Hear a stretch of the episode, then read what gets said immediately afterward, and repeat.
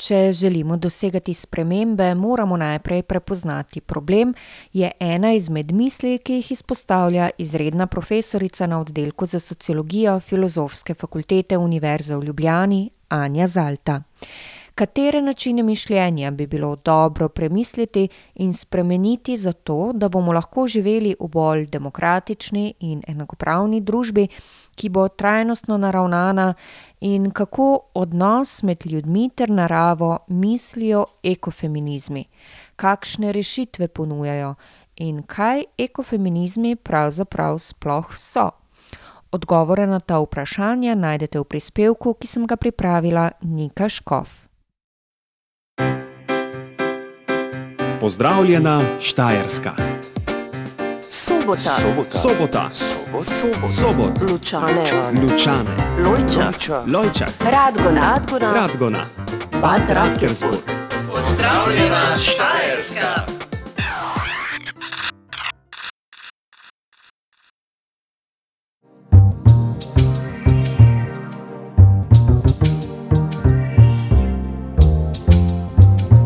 Agora divan. Vsak dan od 13 do 15. Del raziskovanja spola je tudi raziskovanje različnih teoretskih perspektiv, ki imajo svoje učinke v praksi. Vprašanje o tem, kako lahko spol razumemo, kaj pomeni, kako oblikuje naša življenja, je nekaj, s čimer se na naših radijskih valovih ukvarjamo že kar nekaj časa. Tokrat sem k pogovoru povabila izredno profesorico, doktorico Anjo Zalta, ki na oddelku za sociologijo na Filozofski fakulteti v Ljubljani raziskuje religijo, sociologijo religije in pa seveda tudi perspektive spola, ki se povezujejo s tem in drugimi področji. Raziskovanje Anja Zalta je pestro, široko, danes se bova posebej posvetili temi ekofeminizma. O čem torej govorimo, ko govorimo o ekofeminizmu? Zdi se, da je sestavljen iz ekologije, iz te predpone eko in pa seveda iz feministične teorije. Kako naj razumemo ta dva pojma, ki ga sestavljata, zato da bomo lahko razumeli ekofeminizem sam? Hvala lepa za povabilo, hvala lepa za to prvo vprašanje. Zelo rada govorim o tej temi, ekofeminizem, zelo pomembna tema, ki je že kar nekaj desetletij ena ključnih tematik tudi pri študiju vprašanja ekologije in feminizma, kot ste naslovili, v našem prostoru nekoliko zaostajamo, ampak vendarle seveda tudi s takšnimi oddajami to vedenje in poznavanje teh tematik odpiramo in poglabljamo. Tako kot ste naslovili to vaše prvo vprašanje, seveda je treba razložiti, kako ekofeministke in ekofeministi razumejo ekologijo in feminizem.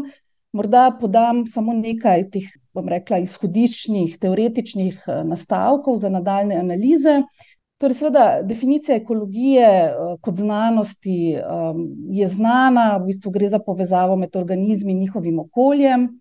Kot taka seveda vključuje mnoge aktualne probleme, svetovne probleme, s katerimi se srečujejo seveda različni prostori, od vprašanja rasti populacije, problemi s hrano, onesnaževanje okolja, problemi, torej ekološke spremembe v smislu tudi uničevanje planeta, izumiranje bioloških vrst, segrevanje Zemlje. In seveda vse to, ta ogromna prostranstva teh tematik, ne, ogromno različnih vprašanj, problemov, ki se odpirajo, ekoloških vprašanj, odpira tudi seveda vprašanja o odnosih med organizmi in njihovim okoljem. In to je nekaj, kar naslovi tudi ekofeminizem. Zdaj, če ga postavim nekje na začetno pozicijo s tem vprašanjem, zakaj feminizem in pravzaprav kaj ta feminizem v tem ekofeminističnem kontekstu pomeni, bi rekla tako, in zdaj se seveda referiram na mnoge ekofeministične avtorice, ne, ne odkrivam, če tako rečem, tople vode, ampak dejansko skušam nekako povzeti njihove ugotovitve feminističnih vprašanj, ki se potem sooblikujejo v ekofeminističnem kanonu. Bi rekla, da so feministična vsa tista vprašanja, ki nam pomagajo razumeti zatiranje, podrejenost in nadvlado nad, ne, ženskami oziroma ne samo nad, ne, nad ženskami. Tako lahko torej med feministične probleme Prištevamo tudi vprašanje uh, rasizmov, kolonializmov, diskriminacij glede na razred, starost, spolno usmerjenost, versko prepričanje in tako naprej. Skratka, vse to je tisto, kar analogno s tem po prepričanju ekofeminist odseva oziroma je ključno pri naslavljanju teh vprašanj. Ne. Torej, kdo dominira, zakaj dominira in nad kom dominira. Ne? In v tem primeru, seveda, tudi drevesa, voda, hrana, živali, strupi, ki jih spuščamo v okolje. Ne? Vse to so feministična vprašanja neupravičene dominacije nad naravo. In ekofeminizem, torej v tej kombinaciji feminizma in ne, eh, ekologije, seveda pomaga razumeti te povezave med dominacijo nad na eni strani, seveda, ženskami in, kot sem rekla, seveda tudi ne samo nad ženskami in drugimi podrejenimi skupinami eh, ljudi, in tudi, seveda, drugimi podrejenimi specijami, če rečem, vrstami, naravo. Ne? Tako da feminističen pristop v tem smislu enostavno pomeni, da uporabljamo spol kot neke vrste lečo, skozi katero gledamo na vse ostale pojave, ki nam omogoča prvotno opis in analizo problema. Tako da feminizem v tem smislu ne, ima dolgotrajno tradicijo to vrstnih analiz, ki si jo potem ekofeministke sposodijo v teh aplikativnih kontekstih. Ne. Se pravi, če bi povzela to, kar ste sedaj povedali, je pri ekofeminizmu ključno to, da ženske zaradi svoje pozicije v družbi, v kateri so zapostavljene, lahko bolje razumejo in prepoznavajo procese, kjer do dominacije prihaja. In v vprašanju ekologije imamo torej tudi dominacijo nad naravo. Bi lahko ta dva koncepta torej nekako povzeli tako? Ja, tako je. No, jaz seveda ne bi rekla, da je ženske, seveda imamo, ne, hočem reči, model ekofeministične analize je tisti, oziroma feministične analize je tisti, ki pomaga seveda razumeti te oblike dominacije. Ne. Ne bom rekla, da samo ženske so tiste, ki nikakor ne. ne. Seveda, model eh, razumevanja ne, tega, bom rekla, patriarhalnega sistema, dualističnega razmišljanja, sistema prevlade ne, in tudi, seveda, konec koncev globalnega kapitalizma kot izkoriščevalskega hierarhičnega odnosa. Analiza teh sistemov je torej tisto, kar pomaga, seveda, razumeti in hkrati tudi nuditi nove možnosti in rešitve za nove povezave ne, med, bom rekla, človekom, naravo, med spol in podobno, med različnimi skupinami ne, in specijami. S tem ste tudi nekoliko že nagovorili okoliščine vznika in osnovna izhodišča oziroma premisleke ekofeminističnega gibanja, torej odkot je zraslo, če tako rečemo. Ja, zdaj sam pojem, če malo pogledamo v zgodovino, je star v bistvu iz leta 1974, skovala ga je francoska feministka Françoise de Bon uh, v svoji knjigi Feminizem ali smrt feminizem umor. Eh, v knjigi v bistvu predstavi in govori o ekofeminizmu, predstavi ga kot politično stališče in sicer, da imajo, tako napravi ženske, večji potencial za uresničevanje političnih sprememb, ki so nujne za ohranitev življenja na planetu. Skratka, bom rekla, star pojem, skoraj, če preštejeva, skoraj 50 let. Ne? In kritično, seveda, naše, bom rekla, sociološko-analitične pozicije, je treba seveda razumeti, da je tak pojem prešel skozi različne faze. Torej, se je sooblikoval v različnih prostorih, v različnih kontekstih, v različnih relacijah, na podlagi različnih teorij in tudi kritik, ne, ki so narekovali neke nove poglede, neke nove metodologije, tudi nove epistemologije. Tako da po mojem mnenju, lahko govorimo o različnih valovih ekofeminizma v teh 50 letih, ali pa morda celo bolje, da govorimo o množini, torej, da govorimo o ekofeminizmih. Seveda pa. Verjetno je treba tudi se vprašati, ne, oziroma nasloviti nekaj pomislekov, oziroma kritik, ki jih srečujemo v teh 50 letih. Veliko krat se je, vsaj nekaj desetletij nazaj, spraševalo, ali je ekofeminizem uporaben za naše trenutne družbene razmere, socioekonomske pogoje in podobno. Ne. Tukaj je treba seveda povedati, kot sem že omenila, da je ekofeminizem neke vrste okvir, ki kombinira različna okoljska in feministična gibanja in ki je aplikativen zato, ker, kar je bistveno, je seveda, da imamo nek teoretičen ali pa teoretične okvire in metodologije, ampak te je treba preverjati v praksi, v akcijah. Ne. In to se potem tudi pozna pri spreminjanju epistemologije ali pa nekih teoretičnih različnih teorij, ne, ki so oblikujejo ekofeministična stališča. In tako izkušnje iz prakse kot kritike, ki ste jih že omenjali, vplivajo na to, da se teorija spreminja in razvija. Kakšne so bile neke vrzeli, denimo skozi ta petdesetletni razvoj, in kakšna so vprašanja, očitki morda danes? Ja, zdaj ena glavnih kritik je bila, da je bil ekofeminizem vsaj v svojem začetku tako imenovani beli ekofeminizem. To pomeni, da so ideje, prakse in predstave bile ali pa so pod nadzorom tako imenovanih belih žensk globalnega severa. Da ekofeminizmu primanjkuje intersekcionalnosti, da se osredotoča zgolj na naravo in ženske in da prezre razlike, ki obstajajo med ženskami, torej vpelje neko monolitno kategorijo ženske. Očitajo mu tudi, da gre predvsem v povezavi, mislim s tem, s teološkim ekofeminizmom, ker mogoče malo kasneje povem seveda o teh različnih smereh ekofeminizmov, predvsem v povezavi z s teološkim ekofeminizmom mu očitajo za feministično duhovnost brez prave povezave z aktivizmom oziroma s prakso. Mislim seveda, da so vse te kritike v teh petdesetih letih, ne, ki so se zgrnile nad ta pojem, upravičene, ampak vendarle je treba videti in vedeti, da se je ekofeminizem premaknil iz tako imenovanega belega ekofeminizma in s te osi ženske, narava, ne, v dimenzijo, ki intersekcijsko naslavlja tudi kolonializem, rasizem, specizem, družbene neenakosti. In da je danes pomemben del aktivizma in politik globalnega juga. Na primer Vandana Šiva v Indiji, njen aktivizem v Indiji, pa Mehika, Paragvaj, Bolivija, pa čamamizem, ne, v Boliviji, Ekvadorju, ne. Potem konec koncev lahko ekofeministične ideje najdemo tudi v Rožavi, v tem demokratičnem, konfederalizmu Kurdistana, enega dela Kurdistana, ne, z idejo družbene ekologije in podobno. Tako da seveda, kot nekako skušam pokazati, gre za zelo različne modele, ki delujejo v zelo različnih političnih, ekoloških, družbenih pogojih, ampak vendarle jih seveda povezuje ta skupna, nota, ne, iskanja torej problema, vprašanja dominacije in iskanje seveda izhodov za kreativno sobivanje, ne, različnih skupin.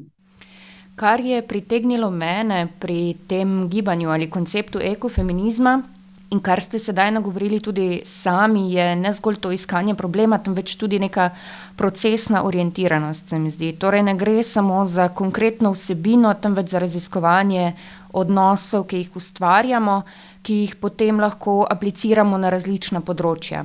Torej govori ekofeminizem o načinih izkoriščanja, o procesu izkoriščanja in ne toliko nujno o samem subjektu. tako je, ja. Točno to, ne. Se pravi, treba je, razkriti, če rečem, vzroke za ekološke družbene probleme, ne. Od, uničevanja ekosistemov, problem onesnaževanja, rasizmov, kolonializmov, revščine, neenakosti, ne. In seveda razkriti ta v tem konceptu dominacije in seveda ugotoviti, da tovrstni sistemi, modeli niso, torej da so umetno ustvarjeni, da gre za v bistvu konstrukte, ne, niso biološka danost in lahko torej seveda te stvari spremenimo, ne, in, to je tisto, ne, da se potem seveda ponudijo tudi aktivne rešitve, ne samo, da se prepozna, da se analizira, da ugotovimo te sisteme dominacije v človeški družbi in seveda tudi v drugih, prostorih, ne, ampak da enostavno ponujamo oziroma da se ponujajo, da se iščejo rešitve, in to konkretno na terenu, ne. Tako da, ja, zelo terensko, aktivistično usmerjeno potem delovanje, ne. Kot ste nagovorili v enem izmed odgovorov že sami, konkretno, da imajo ženske večji potencial za uresničevanje političnih sprememb, ki so nujne za ohranitev življenja na tem planetu. Ja, to so besede Françoise Dumont, ne, torej te utemeljiteljice, iz tisoč devetsto štiriinsedemdeset, to je bilo seveda potem večkrat problematizirano in, bom rekla, dopolnjeno, ne, ampak to je ta začetna pozicija, stara petdeset let, ne, potem pa se je seveda stvar začela, kot sem tudi rekla, skozi te različne kritike, različne, tudi, teoretične, epistemološke premike spreminjati, ne, to je seveda treba postaviti v kontekste. Ne. Drugače zelo težko seveda na tak način to vzdrži. Ne. Znotraj akademskega prostora in seveda ljudje, ki se s tem konceptom srečujete pogosteje, poznate, kako, kako teorija, kako gibanje deluje danes. Ko se s konceptom srečamo prvič, čeprav smo o tem sedaj že govorili, pa najverjetneje zastrižemo prav pri tem, da povezovanje ženske z naravo lahko predstavlja problem. Predstavlja težavo na področju nekega stereotipnega ohranjanja kjer se dotikava tudi te dualistične miselnosti, še, do katere še kasneje prideva. Torej, v katere predsotke ali stereotipe se lahko ujamemo, če ne kritično presojamo to povezavo med žensko in naravo. Ja, to je zelo dobro vprašanje in seveda terja malo daljši uvod v odgovor. Kot prvo, mogoče naj samo pomenim, da omenim, seveda, da poznamo različne oblike ekofeminizmov, da obstajajo različne sheme, obstajajo, ne, kako so se ta ekofeministična gibanja skozi teh petdeset let delila. Imamo na primer ekofeministični model aktivističnih in družbenih gibanj, pa potem neke vrste model globalnega ekofeminizma, pa potem seveda neke vrste akademski model ekofeminizmov. In pa predvsem, in na tega bi zdaj malo posebej pozornost posvetila oziroma ga naslovila, to je religijski model ekofeminizmov. Zakaj je tako pomemben? Pomemben je zato seveda, ker religije praktično, ne, seveda tudi v našem prostoru religija, ne, monoteistična, mislim predvsem na krščanstvo, so, je, ne, močno zaznamovala seveda tudi našo družbeno realnost skozi stoletja in dejansko je neke vrste prav religijski ekofeminizem tisti, ki je naslovil ta problem, ne, ki potem dejansko izpostavi to binarnost, ne, moško, žensko, človek, narava in podobno. In dejansko je to ena prvih kritik skozi religijski ekofeminizem, kritik, ne, tako torej teh, bom rekla, stereotipnih predstav žensk, povezava v bistvu v smislu, ne, ktoničnosti njenega telesa, povezava z naravo in potem hkrati lahko ta močna stereotipizacija, o kateri ste govorili in v katero se lahko seveda zdrsne. In seveda hkrati, ne, pa tudi prevpraševanje antropocentričnosti, ne, torej pomena človeka kot krone stvarstva, ki izhaja iz hebrejske zgodbe o ustvarjanju človeka, ne, iz prve Mojzesove knjige, ki opiše, kako Bog, veliki kreator, ustvari kozmos, ne, in v sedmih dneh in šesti dan ustvari kopenske živali in človeka, slednjega po božji podobi, in mu podeli gospodovanje nad rastlinami, živalmi, zemljo, ne. In zdaj feministične teologinje že v sedemdesetih letih prejšnjega stoletja seveda pokažejo na to izrazito antropocentričnost, ne, kot človeka kot krone stvarstva in hkrati seveda, ne, na ta njegov superiorni, tako kot si sam to nekako interpretira, superiorno gospodarjenje nad zemljo, ne, hkrati pa pokažejo tudi na problem interpretacije geneze, ko pride do vprašanja nastanka ženske, ne. in predvsem Rosemary Redford Rutter, znamenita feministična teologinja, začne seveda z analizami biblijskih tekstov, predvsem Stare zaveze, ne, torej prve Mojzesove knjige, Biblije, ne. in pokaže na problem, ko, ne, se ženska seveda, ko beremo, da je ženska nastala, ne, iz Adamovega rebra in na neki način je nekaj sekundarnega, ne samo iz moškega, ampak za moškega, ne. In seveda sledi na podlagi teh bibličnih torej zgodb, naukov, interpretacij kasnejših, implikacij, ne, pokažejo seveda na problem, kako se tovrstne ideje prenašajo tudi v neko družbeno realnost skozi, recimo evropsko zgodovino, če hočemo, ali pa svetovno, ne, zgodovino. In seveda zdaj govorim o krščanski tradiciji, ampak tudi če pogledamo vse velike svetovne religijske sisteme, lahko podobno, detektiramo, ne, ta problem dejansko patriarhalnih modelov, kjer je ženska nekaj izpeljanega ali pa nekaj, bom rekla, nekaj za, ne, nima na neki način nekega fundamentalnega pomena, ampak je v smislu služenja, ne, za torej, ne, moškega. In to je nekaj, kar te prve izvorne feministične teologinje v sedemdesetih letih dvajsetega stoletja naslovijo, ekofeministke tudi, ne, in problematizirajo to povezavo, ne, izkoriščanja ženske in narave, ne, prav iz podobnih, iz te in podobne zgodbe ne, o stvarjenju sveta in človeka. No.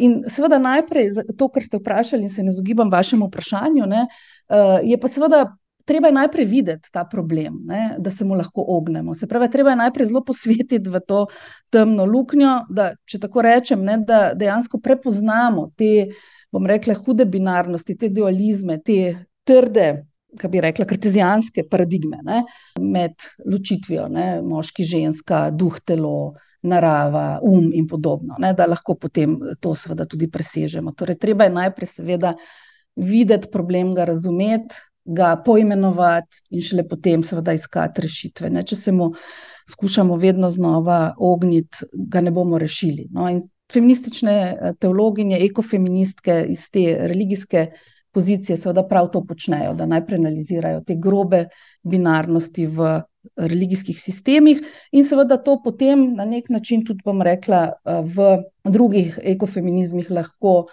seveda prepoznamo, ne, kako in zakaj je uporabno. Seveda zato, ker je religija tudi ne samo nekaj, kar je zaprto za štirimi stenami uh, religijskih eh, prostorov ali pa uh, akademskih prostorov ali pa verskih skupnosti, ampak zato, ker religije sooblikujejo način življenja milijardam na svetu. Ne. In seveda te interpretacije se prenašajo potem tako v politike, tako v torej vsakodnevno življenje, in uh, zato je to ključno. Ne. Seveda se pa potem lahko tudi, tako kot ste eh, dobro detektirali, to seveda izkorišča in zlorablja, da se ne, ponovno postavljajo te trdne osi, kot sem rekla. Ne. Eh, tudi pri, na začetku, ko sem kritizirala, oziroma ko, ko sem omenila kritike ekofeminizmov, ne, ki so seveda naslavljali prav to povezavo oziroma os ženska narava. Ne. Ampak, seveda, to jaz mislim, da je bistveno, da vemo, ne, da te kritike so bile naslovljene in da se, seveda, presegajo.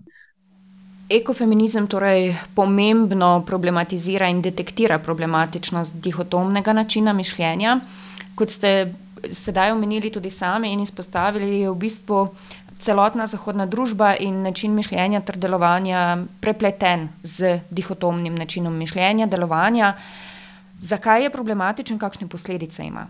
Ja, problematičen je zato, ker dejansko utrjuje potem neke že obstoječe pozicije dominacije. Ne? In čim mi ne preoprašujemo, da so to, tako kot sem tudi že omenila, da so to neki družbeni konstrukti, niso to neka biološka danost v tem smislu, ne? E, torej neke hierarhične pozicije, načini dominacije in podobno, se to samo torej, prelaga, se, se prenaša ne? iz roda v roče, tako rečem. In zato je dejansko potrebna. Ne? Analiza, ne, da razumemo, v bistvu, kako in na kakšen način so, um, so ti sistemi in hierarhije dominacije umetno ustvarjeni. Ne. Le tako lahko potem delujemo v boljši simbiozi z ljudmi, torej, in torej z, na eni strani, seveda v nekih odnosih, in hkrati, seveda, tudi s preostalim naravnim svetom. Ne. To je bistveno. Izpostavili ste torej pomen tega, da analiziramo prakse, v katerih živimo, se zavedamo, da gre za konstrukte, za pravila, ki jih eh, vnašamo in živimo vsak dan. Ko pa prepoznamo problem, je pomembno tudi, da ponudimo neke alternative in da poiščemo rešitve. Kakšne so tiste ideje, ki jih predstavlja ekofeminizem? Mislim tako na alternativne načine mišljenja tudi jezik, ki ga poskuša ustvarjati, kajti vemo, da prav skozi jezik in z jezikom živimo in ustvarjamo svojo realnost. Ja, to ste zelo dobro rekli. Sveda, spet, kot sem rekla, to, kot je teh različnih ekofeminističnih akcij, ne, je tudi uh, primerov veliko. Ne. Mogoče naj začnem, ker sem že omenila uh, Rosemary Redford Truter, ekofeministko in feministično teologinjo. Ona se zaveda problema uh, Eh, slovničnega spola v svetih besedilih, naprimer, predvsem v Bibliji, ne, in je začela s, s projektom Inclusive Language Lectionary, se pravi uh, lekcionar, berilo iz biblijskih stavkov, ki ga berejo v crkvah. Uh, si prizadeva demaskulinizirati, se pravi, verski jezik, religijski jezik. In tam, kjer je v Bibliji zapisano Bog Oče, predlaga, da je zapisano tudi boginja oziroma oče in mati. Ne? In s tem na nek način neutralizirati, bom rekla, ta pojem Boga. Ne? In to je nekaj, kar zdaj v zadnjem času poskuša tudi anglikanska crkva, ampak to so seveda dolgotrajni procesi in je pa pomembno, seveda, da se dogajajo. Ne?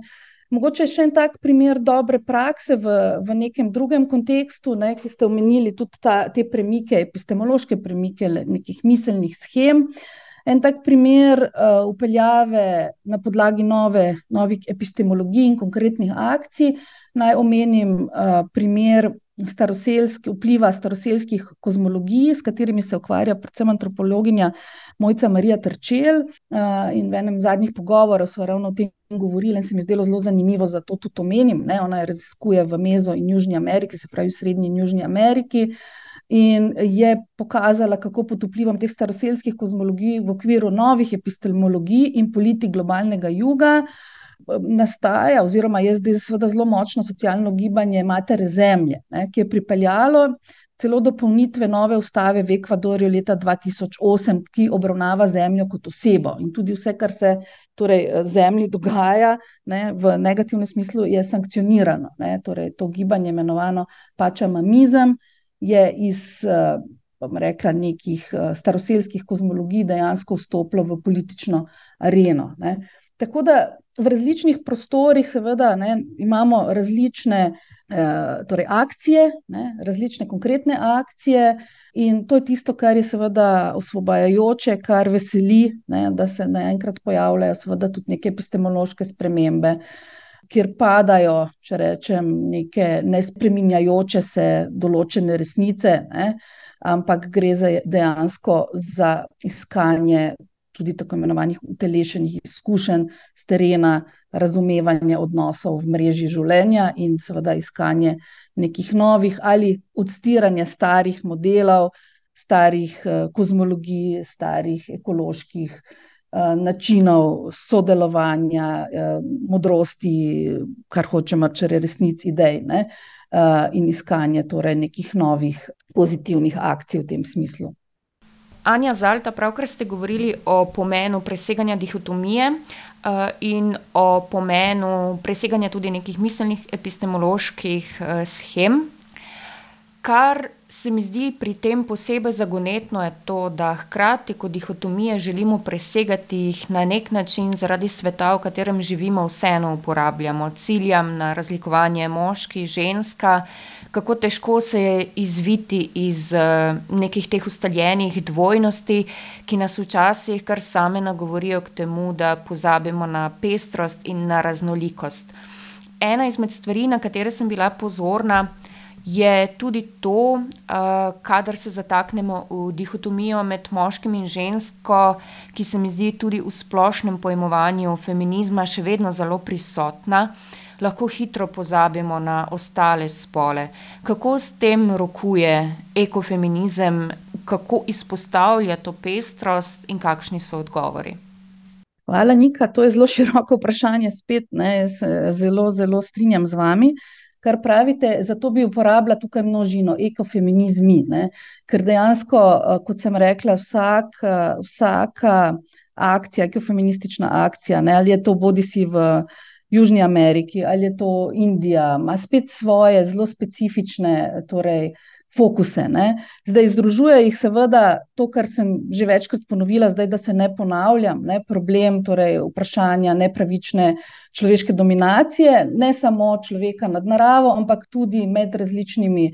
Eh, skupinami, skupnostmi, manjšinami in tako naprej. Zdaj, koliko je te senzibilitete, ne, o kateri govorite, je seveda stvar posameznikov ne, in seveda tudi stvar, kako ti te teorije ponotraniš, kako jih znaš uh, torej uporabljati potem ne, pri svoji analizi. Veliko krat imamo slepe pege, se strinjam, ne, uh, dejansko ne vidimo, ne, delamo projekcije, če bi zdaj psihoanalitično seveda skušali stvari razložiti ne, in ne vidimo dejansko svojih slepih peg. Ne.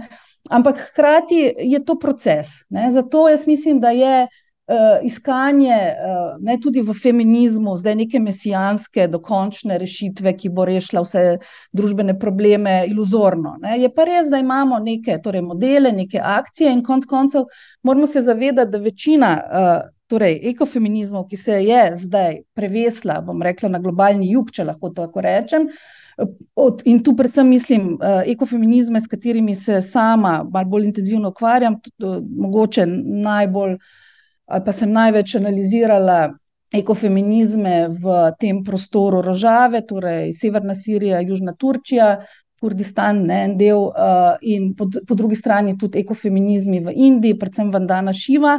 Ne, so seveda, bom rekla, stvari uh, določenih krogov, prostorov z svojimi izzivi, ne, uh, nikakor pa ne moramo, seveda, spregledati dejstva, ne, da te, bom rekla, stereotipi še vedno ostajajo, da so posledica dolgotrajnih, seveda tudi sistematičnih uh, uh, socializacij v te binarnosti, ne, in da je zelo težko, seveda. To presegati. Ključno pa je, da stvari postavimo pod vprašanje, da postavimo vprašanje in da jih Eh, da imamo torej tudi možnost relativizacije teh uh, trdnih konceptov. Ne. In to je gotovo nekaj, kar ekofeminizem že v svojem štartu uh, ponuja. Ne. Torej, da se te, še enkrat ponavljam, ne, večne resnice, večne, večni koncepti postavijo pod vprašanje, postavijo v kontekste, v času, v prostoru, ne, v katerem se jih preverja. Ne? In zato potem, seveda, obstajajo ne, torej tudi možnosti, da se iščejo drugačni opisi uh, in uh, tudi drugačni uh, torej razumevanje teh, teh konceptov. Ne? ne morem pa dati enoznačnega odgovora, ker, kot sem rekla, ekofeminizmov je več in vsak deluje v. Konkretnih prostorih, v relacijah z specifičnimi problemi, specifičnimi uh, povezavami teh sistemov človeške dominacije, ki so lahko zelo različni. Rožava ima problem, seveda, bomo rekli, z uh, politično dominacijo nacionalne države ali pa nacionalizmi, lahko rečemo celo fašizmi. Ne? Uh, okoljskih, torej sosednjih držav, ki pritiskajo ne, na ta uh, Eh, model uh, in hkrati zelo patriarhalno, seveda vojaški sistem usiljuje svoj, svoj način delovanja. Uh, Vandana Šiva v Indiji ima seveda problem z vprašanjem pravice žensk do, rečemo, konc konca dostopa do pitne vode, do problema krčenja gozdov v Indiji, do problema erozije zemlje. Ne? In vse to, se pravi, so seveda realni problemi v realnih prostorih ne, ki terjajo nove modele uh, sodelovanja in uh, sobivanja. In če pogledamo osrednji evropski prostor skozi lečo ekofeminizmov, s katerimi vsakdanjimi praksami lahko v svojih življenjih prispevamo k temu, da čim bolj razširjamo in gojimo to perspektivo ekofeminizma. Ja, ekofeminizmov bi rekla. Ja, lahko, seveda, vse. Torej, še enkrat, ne ponavljam. Problem uh, vsakovrstne dominacije, uh, rasizmov, ksenofobije, islamofobije, antisemitizmov, seksizmov, problem um, modelov izkoriščanja v smislu tudi, seveda, narave, osnaževanja narave, uh, iskanja novih modelov življenja v skupnosti, uporaba ekoloških tehnologij, kjer uh, konc koncev lahko iščemo, spodbujamo iskanje uh, nekih novih alternativnih virov, ne, obnovljive energije, sodelovanje v miroljubnih protestih, uh, mnoge druge oblike družbene nepokornosti, če rečem v tem smislu, iskanja pač uh, novih modelov tudi pri uh, organskem vrtnarjenju, pri konc koncev uh, nekih holističnih pristopih do zdravljenja iskanje, kaj se jim, shranjevanje semen. Skratka, tega je res ogromno. Ne. Vsekakor ne, eh, je ključno, da vidimo in razumemo, kaj analiziramo, detektiramo potrebe našega neposrednega okolja, v katerem eh, bivamo, in tukaj seveda potem iščemo, ne, naslavljamo torej probleme dominacije, probleme m, mm, izključevanja, probleme zatiranja in rešujemo primer za primerom. Uh, tako da to bi jaz rekla, da je bistveno. Ne? Da vidimo, torej, da, se problemsko lotevamo, glede na to, kar pač terja čas in prostor v nekem trenutku od nas. Ne. Zdaj, seveda, vsak ni za vse, gotovo ne, ima vsak svoje, bom rekla, tudi neke prostore, ne, kjer nekdo lahko seveda več prispeva v nekem družboslovno-humanističnem smislu, nekdo se seveda lahko bolj posveti nekim novim obnovljivim virom energije in podobno, ampak bistveno je seveda, da ne ostro ne ločujemo tudi med samimi disciplinami, da vendarle iščemo neki holistični pristop in da razumemo, da gre za soodvisni obstoj, ne, da gre za konec koncev neko mrežo sobivanja, ne, in da ne moremo na tak način ločevati, da smo seveda prepleteni, ampak vsak ima seveda neke svoje svoje prednosti, neko svoje znanje, svoje možnosti, ne, in po teh svojih možnostih lahko deluje, ne. Ne more vsak vse, ampak nekje skupaj pa lahko marsikaj spremenimo, ne. Tako, po najinem odgovoru mi odzvanja predvsem senzibilnost na neenakosti, postavljanje pod vprašaj nekih postulatov ali splošnih resnic, v katere je vredno podvomiti. To dvoje. Tako, se strinjam, ne, torej dvom ostaja, dvom je vedno skozi zgodovino seveda večkrat tudi bil preganjan, ne, ampak hkrati je dvom tisti, ne, če rečemo neko ki, ki povzroča potem, ne, če je seveda, dovolj dobro usmerjen in, aktivno uporabljen, ne, neke nove seveda spremembe, ki pripeljejo potem lahko do nekih, pozitivnih, kreativnih novosti, in to jaz mislim, da je nekaj, kar je, vredno, ne, razumeti tudi pri ekofeminističnih poskusih in trudu, ki ga pač ta gibanja ponujajo in ki ga izkazujejo, na, predvsem v akcijah na terenu, ne.